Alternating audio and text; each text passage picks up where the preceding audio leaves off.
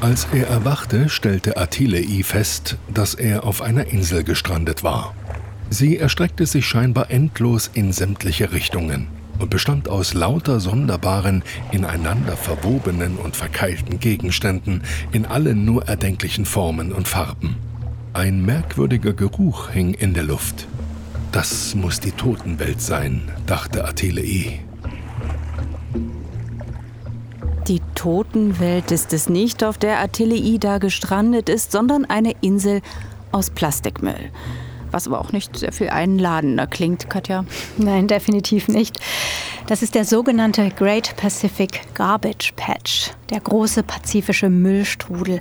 Eine von fünf schwimmenden Müllinseln auf den Weltmeeren. Und das ist jetzt keine Fiktion, die gibt es wirklich, die treiben auf den Ozeanen unserer Erde. Genau, das sind gigantische Mülldeponien. Allein der pazifische Müllstrudel ist so groß wie Mitteleuropa. Und um diese Müllinsel geht es in dem Roman Der Mann mit den Facettenaugen, aus dem wir am Anfang eine kurze Passage gehört haben. Geschrieben hat den Roman der taiwanische Autor Wu Mingyi. Wu Mingyi ist Literaturprofessor und gilt als einer der wichtigsten zeitgenössischen Schriftsteller Taiwans. Was ihn auszeichnet, sein Anschreiben gegen den Klimawandel, gegen Umweltverschmutzung, gegen die zerstörerischen Eingriffe des Menschen in die Natur. Frühere Generationen haben Gletscher gesehen. Wir hingegen sehen Gletscher, die verschwinden. Und das in einer unfassbar kurzen Zeitspanne. Oder wir beobachten, dass die Population von Eisbären schrumpft und haben nun angefangen, uns zu fragen, was sich dagegen tun lässt. Über Wu Mingyi und sein literarisches und auch umweltpolitisches Werk sprechen wir jetzt. Katja Schönherr, du bist Literaturredaktorin bei SRF. Du hast Wu Mingyi in Zürich getroffen und dich mit seiner Mission auseinandergesetzt. Mein Name ist Katrin Becker. Katja, ich muss ja zugeben, ich hatte von Wu Mingyi vorher noch nie gehört. Wie bist denn du auf ihn gekommen? Naja, ich habe mich in letzter Zeit viel mit Klimafiktion beschäftigt, also mit Büchern, die die Klimakrise oder im weitesten Sinne Umweltthemen behandeln. Ja, und dadurch bin ich dann eben auch auf Wu Mingyi und seinen Roman Der Mann mit den Facettenaugen gestoßen.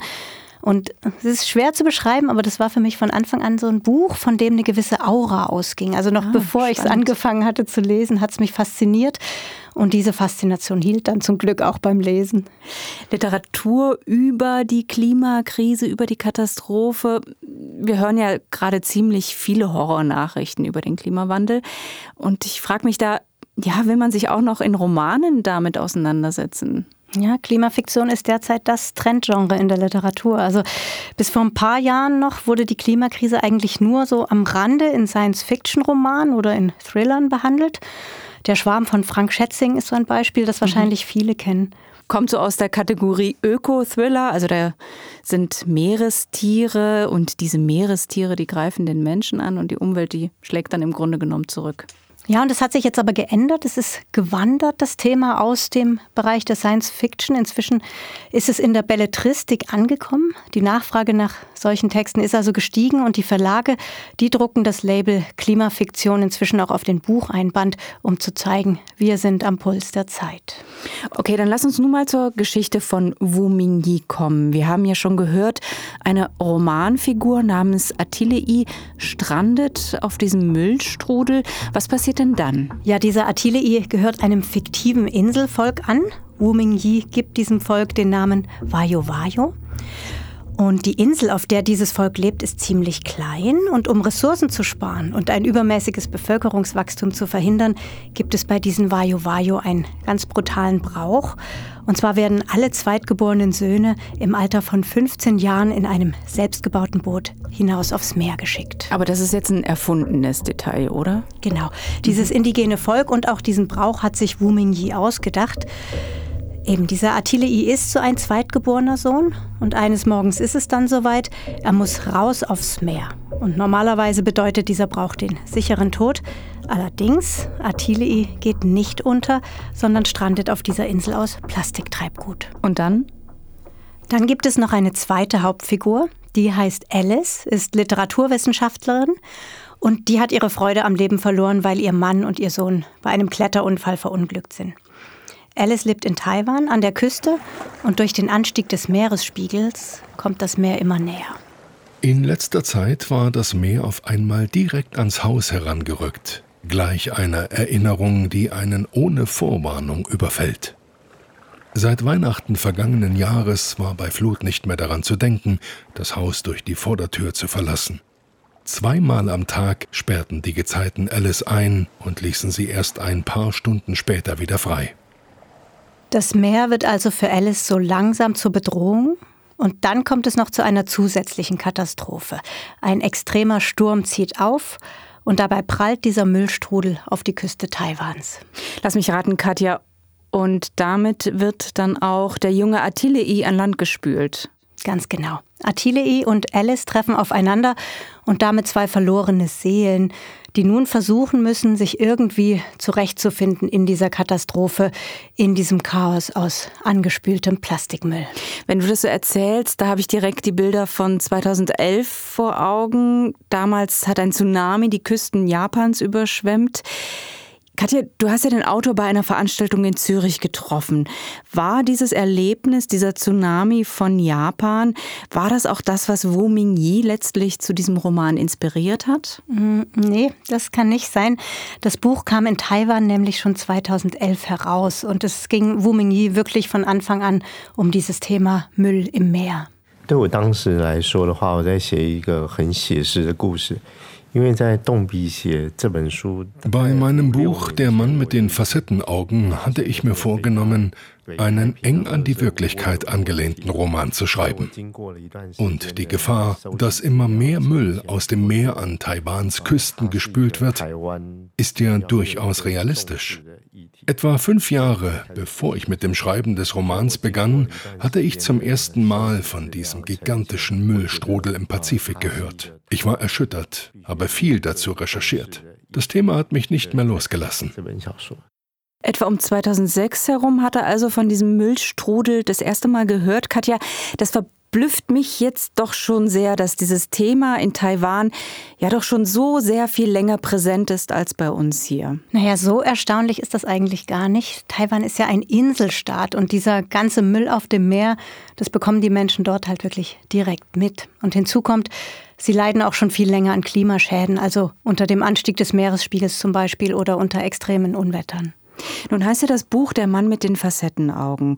Also Facettenaugen, das sind diese Augen von Insekten, das sind viele tausend Einzelaugen und dadurch haben Insekten ein sehr extrem weites Sichtfeld. Hat nun dieser Mann mit den Facettenaugen auch diesen großen Überblick? Mhm, ja, das ist so eine allegorische Figur im Buch. Also dieser Mann mit den Facettenaugen, der ist bei allen Katastrophen, die passieren, dabei.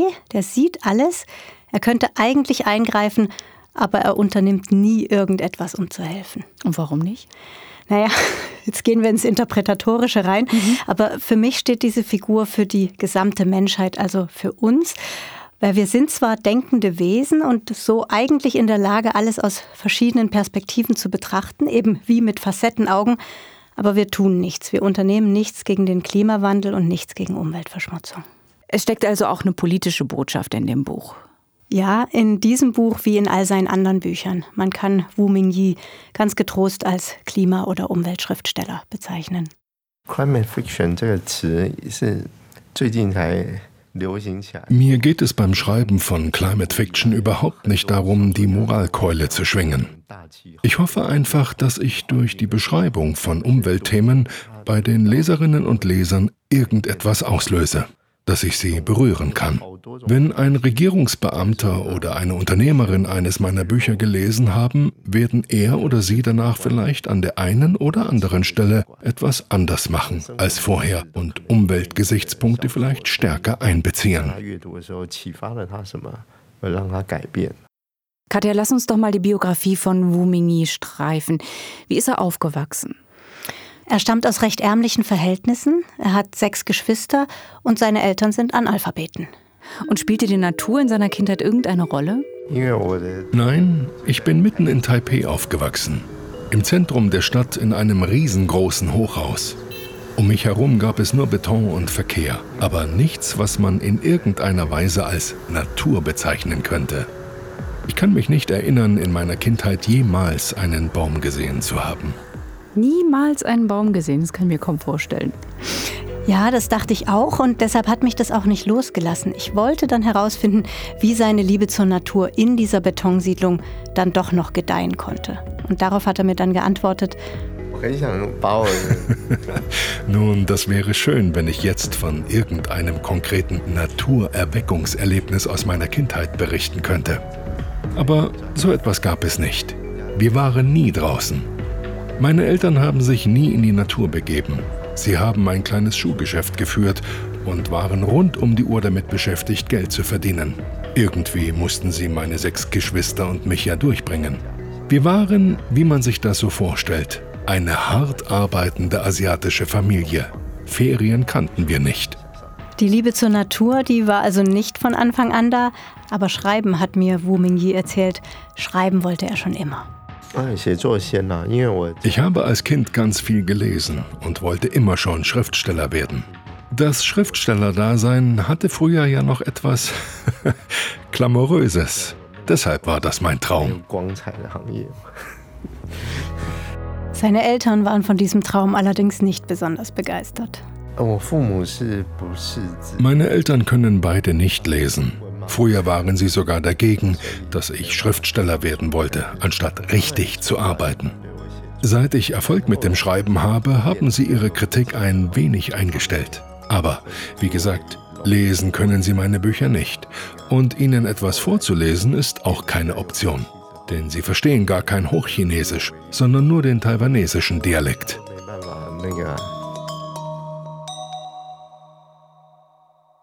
Wu Mingyi ist heute 51 Jahre alt und einer der bekanntesten Schriftsteller Taiwans. Der war sogar für den renommierten Man Booker International Prize nominiert. Und neben dem Schreiben unterrichtet er Literatur an der Universität und er engagiert sich als Aktivist in verschiedenen Umweltinitiativen. Das Interesse an Literatur, das war also schon früh da. Wie hat er denn letztlich zu seinem Lebensthema, also zur Umwelt gefunden? Ja, also im Gespräch habe ich da echt bohren müssen, Katrin, weil ich mir einfach nicht vorstellen konnte, dass es keinen konkreten Auslöser gab. Wu Mingyi hat also in seinen Erinnerungen wühlen müssen mhm. und als es ihm dann einfiel, da kam es mir so vor, als würde ihm das gerade selbst erst so richtig bewusst ja, werden. Spannend. Ja, es hat nämlich doch ein Naturerweckungserlebnis gegeben. Jetzt bin ich mal gespannt, was das ist.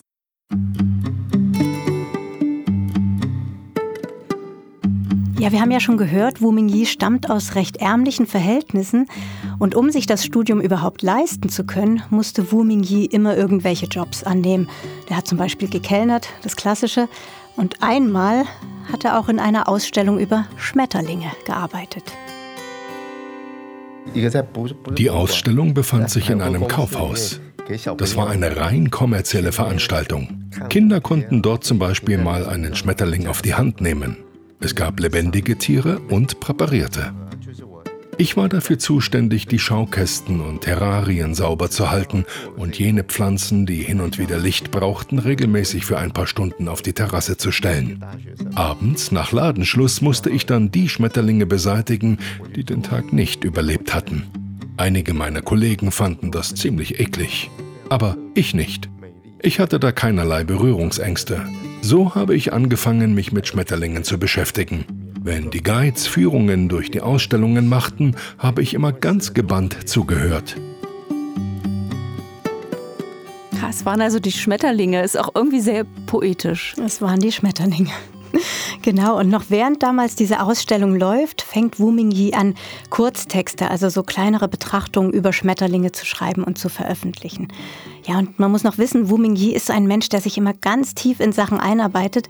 Er hat sich dann also auch ganz intensiv mit Schmetterlingen befasst und Katrin, Schmetterlinge haben auch Facettenaugen. Siehe da. Da sind sie wieder. Mich fasziniert vieles an Schmetterlingen. Zum Beispiel die Tatsache, dass es ähnlich wie bei Zugvögeln Wanderfalter gibt. Also Schmetterlinge, die Tausende von Kilometern zurücklegen. Taiwan hatte früher einmal die höchste Artenvielfalt an Schmetterlingen weltweit. Nicht umsonst wurde Taiwan von den portugiesischen Seefahrern, als sie die Insel erreichten, Formosa genannt, die Wunderschöne. Aber es hat sich leider niemand darum bemüht, diese Schönheit zu bewahren. Stattdessen wurde die Natur ausgebeutet. Und die Schmetterlinge wurden als reiner Wirtschaftsfaktor betrachtet. Es wurden kunsthandwerkliche Erzeugnisse daraus gemacht. Mosaike zum Beispiel oder Schaukästen mit toten Präparaten. Die hat man dann an Touristen verkauft. Inzwischen ist die Artenvielfalt extrem geschrumpft. Das Schicksal der Schmetterlinge steht in meinen Augen für das Schicksal ganz Taiwans. Die Insel stand in ihrer Geschichte ja fortlaufend unter Kolonialherrschaft, wurde ausgebeutet für kurzfristigen Profit. Aha, also für Wu Mingyi ist das, was mit den Schmetterlingen passiert ist, im Kleinen das, was ja im Großen in seiner Heimat Taiwan passiert. Da geht es auch um Ausbeutung. Um das zu verstehen, Katja, lass uns doch an dieser Stelle mal ein bisschen ausführlicher über Taiwan reden. Mhm. Wu Mingyi hat es ja schon gesagt, Taiwan ist in seiner Geschichte eigentlich ständig kolonialisiert gewesen. Taiwan ist ein Inselstaat, liegt vorm chinesischen Festland und wird von China heute als in Anführungsstrichen abtrünnige Provinz betrachtet. Das heißt, China erkennt das Land nicht als eigenen Staat an, mehr noch, es beansprucht Taiwan für sich, weshalb die Menschen dort in ständiger Angst vor einem Angriff Chinas leben müssen. Taiwan selbst hat eine sehr junge, sehr lebhafte Demokratie und auch wirtschaftlich geht es dem Land ziemlich gut. Taiwan hat in den vergangenen Jahrzehnten wirklich einen rasanten industriellen Aufstieg hingelegt, mit der Folge, dass auch die Müllberge immer größer wurden. Während des gesamten 90er Jahre Dekade war es eigentlich ein alltäglicher Anblick, überall im Lande Müllberge zu sehen, die schließlich die Gewässer, den Boden und die Luft verschmutzten. Das ist Simona Grano. Sie ist Sinologin an der Universität Zürich und befasst sich schon seit Jahren mit der Umweltbewegung in Taiwan. Also eines der größten Umweltprobleme, mit denen Taiwan derzeit konfrontiert ist, sind die Schäden und die Verschmutzung, die durch verschiedene Arten von schmutzigen Industrien verursacht werden. Simona Grano meint hier die Halbleiter und die petrochemische Industrie. Und Taiwan ist in diesen Branchen derzeit weltweit führend. Da es kein staatliches nationales System für die Entsorgung von Industrieabfällen gab, haben die Unternehmen feste und flüssige Abfälle unbestraft jahrelang entsorgt. Also mit anderen Worten, sie haben die Abfälle ins Meer geschüttet. Ja, oder in die Luft gepumpt. Und dagegen sind die Menschen in Taiwan dann irgendwann auf die Straße gegangen. Die Leute hatten einfach die Nase voll. Taiwan verfügt derzeit über die lebhafteste Zivilgesellschaft und die aktivste Umweltbewegung in Ostasien. Äh, die Einwohner organisieren sich aus mehreren Gründen zum Widerstand, zum Beispiel wegen der wahrgenommenen Risiken der industriellen Verschmutzung und Kontamination, wie, wie wir vorher äh, gesprochen haben, aber auch aus dem Wunsch heraus, ein besseres ökologisches Gleichgewicht oder die Erhaltung des Kulturerbes und einen weniger überlasteten Lebensraum für künftige Generationen zu erreichen. Aha, und Teil dieser doch sehr aktiven Umweltbewegung ist also auch der Schriftsteller Wu Mingyi. Ganz genau. Er beteiligt sich immer wieder an Protesten. Zum Beispiel habe ich gegen den Bau einer weiteren petrochemischen Anlage protestiert. Diese sollte mitten in einem Feuchtgebiet an der Küste Taiwans entstehen. Die Abfallstoffe hätten die ganze Region und das Meer verschmutzt. Der Protest gegen diese Anlage war eines der größten Umweltaufbegehren, die es bis dato in Taiwan gegeben hatte. Ich habe mich gemeinsam mit anderen Künstlern dagegen engagiert und wir hatten Erfolg. Im Jahr 2011 war das. Und zwar ist Wu Mingyi damals nicht nur auf die Straße gegangen, sondern er hat auch ein Buch herausgegeben und daran mitgeschrieben. Das war so ein Sammelband mit ganz verschiedenen Texten zum Thema Umwelt.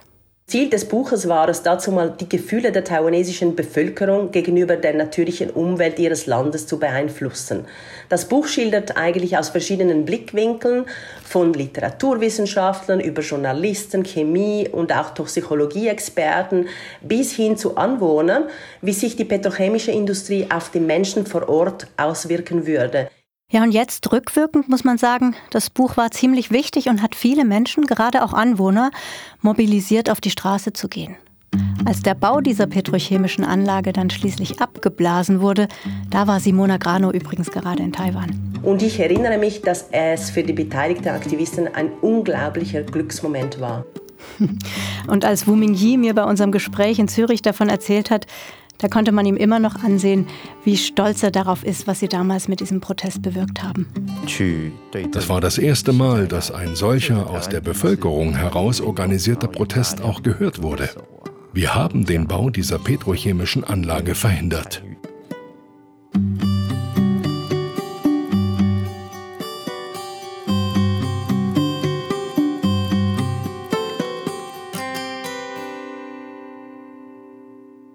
Katja, kommen wir nochmal zurück zu Wu Mingyis ja, literarischer Arbeit. Du hast mir erzählt, dass er für seine Texte intensiv recherchiert, sich mit vielen Fakten auseinandersetzt, viel liest.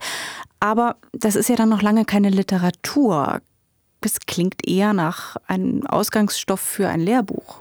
Ja, aber das ist was, was er so hervorragend beherrscht, sein Wissen nämlich subtil einzuflechten. Also bei der Mann mit den Facettenaugen merkt man das ganz gut. Man lernt zwar viel, aber die Geschichte bleibt trotzdem spannend. Und dann hat das Buch auch noch einen ganz besonderen Stil. Es kommen nämlich Elemente des magischen Realismus vor. Mich mhm. hat es ein bisschen an den japanischen Autor Haruki Murakami erinnert. Wirklich, Haruki mhm. Murakami? Ja, das ist äh, wie bei Murakami gibt es auch bei Wu Mingyi immer wieder Figuren oder Situationen, die sowas ganz Magisches oder Unmögliches haben. Und das Setting drumherum, das ist aber realistisch. Und gefällt dir das? Ja, also ich finde auch gerade der Mann mit den Facettenaugen ist ein wirklich ganz tolles Buch. Du Katja, das ist ja schon ziemlich erstaunlich, dass dieses Buch ja vor elf Jahren im Original erschienen ist und erst jetzt übersetzt wurde. Gibt es eigentlich einen Grund dafür? Na, ich glaube, es hat sich eben erst jetzt ein Verlag getraut, das Buch herauszubringen. Wieso getraut? Na, es hat schon damit zu tun, dass Klimafiktion lange als schwer verkäuflich galt und auf dem deutschsprachigen Markt eben erst jetzt salonfähig geworden ist. Und wie gesagt, Inseln wie Taiwan sind mit Umweltproblemen ja schon länger konfrontiert, zum Beispiel durch den Anstieg des Meeresspiegels und auch weil das Land seinen Müll nicht einfach nach China exportieren kann, wie viele andere Länder das machen. Die Leute da konnten mit dem Thema also auch vor zehn Jahren schon was anfangen. Und hier bei uns wächst wohl erst jetzt das Bewusstsein dafür. Mhm. Wenn ich mir so überlege, dann haben wir in letzter Zeit gleich mehrere Bücher bei SRF Kultur vorgestellt, ja, die sich rund ums Klima drehen. Also das ist schon spürbar mehr geworden. Genau. Mir fallen da auch auf Anhieb zwei Debüts aus diesem Jahr ein, in dem es um einen außergewöhnlich heißen Sommer ging. Das waren zum Beispiel Franziska Gensler mit Ewig Sommer und Fabian Maris mit Hitzewelle. Bei Debüts ist dieser Trend zur Klimafiktion besonders auffällig. Also jüngere Autorinnen und Autoren scheint das Thema verständlicherweise sehr umzutreiben. Also in ganz, ganz vielen Neuerscheinungen kommt die Klimakrise derzeit vor und sei es nur am Rande. Aber mal ehrlich, so eine ganz neue Erfindung ist diese Umweltliteratur ja nicht. Also wenn ich an meine eigene Schulzeit zurückdenke, da haben wir zum Beispiel von Gudrun Pausewang die Wolke gelesen. Da ging es ja auch ja auch wenn im weitesten Sinne um die Zerstörung von Mensch und Natur. Nein, nein, neu ist dieses Genre überhaupt nicht. Da gibt es noch viel ältere Beispiele. Den Roman Der Schuss am Kilimanjaro von Jules Verne aus dem Jahr 1889 zum Beispiel, den könnte man auch schon dazu zählen. So, und jetzt würde ich mal einen Sprung machen von Jules Verne zu Franz Hohler. Sein Lied Der Weltuntergang von 1973 gilt nämlich als eines der ersten Klimafiktionswerke der Schweiz. Und da geht es um einen Käfer auf einer Insel im Pazifik. Na, das passt ja.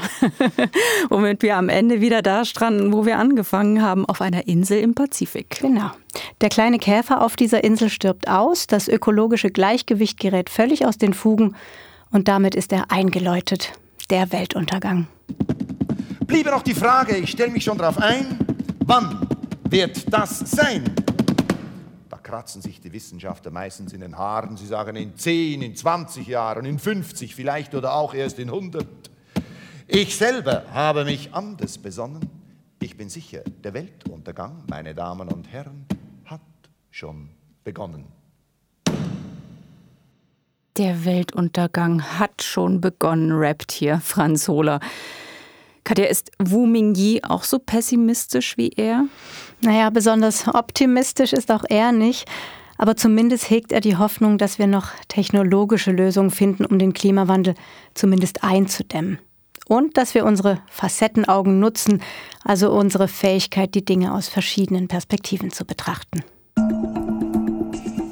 Eine große Frage in der Philosophie ist ja die nach dem Unterschied zwischen Mensch und Tier. Der Unterschied ist in meinen Augen, wir Menschen können aus einer Makroperspektive heraus auf uns und die Welt blicken. und sollten diese Fähigkeit dazu nutzen, alles wieder zum Besseren zu kehren.